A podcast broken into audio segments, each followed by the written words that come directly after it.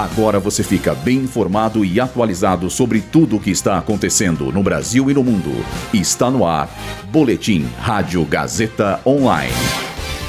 STF forma maioria para manter direitos políticos de Dilma Rousseff.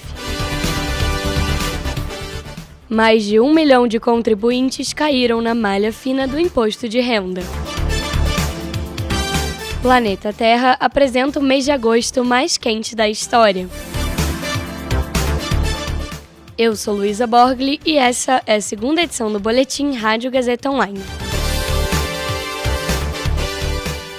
O Supremo Tribunal Federal discute sobre manter os direitos políticos da ex-presidente Dilma Rousseff. Em 2016, quando o Senado votou pelo impeachment da petista, essa foi uma das votações definidas pelos parlamentares. O julgamento em plenário virtual se estende até 11 horas e 59 minutos da noite de hoje e já há maioria para rejeitar o recurso do PSL. Caso o placar seja confirmado, prevalecerá o voto da presidente do STF, a ministra Rosa Weber, que define não ser possível que o Poder Judiciário tome uma nova decisão sobre o caso.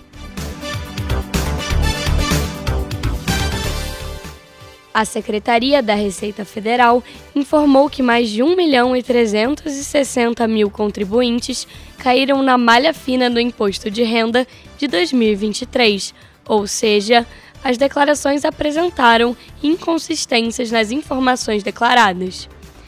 De acordo com a Receita Federal, do total de restituições em malha fina, 70% dos impostos devem ser restituídos e 28% devem ser pagos, sendo que, segundo o fisco, até o momento, foram entregues mais de 43 milhões de declarações.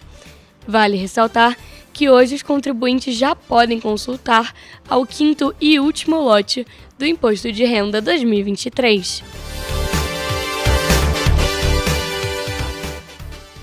Segundo a agência americana oceânica e atmosférica, agosto de 2023 foi considerado o mais quente da história, com vários continentes registrando temperaturas recordes.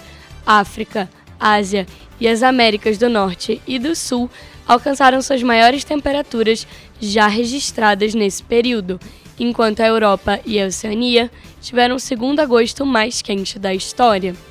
Agosto desse ano também é o quarto mês consecutivo a apresentar a menor extensão ou cobertura de gelo marinho já registrada na Antártica.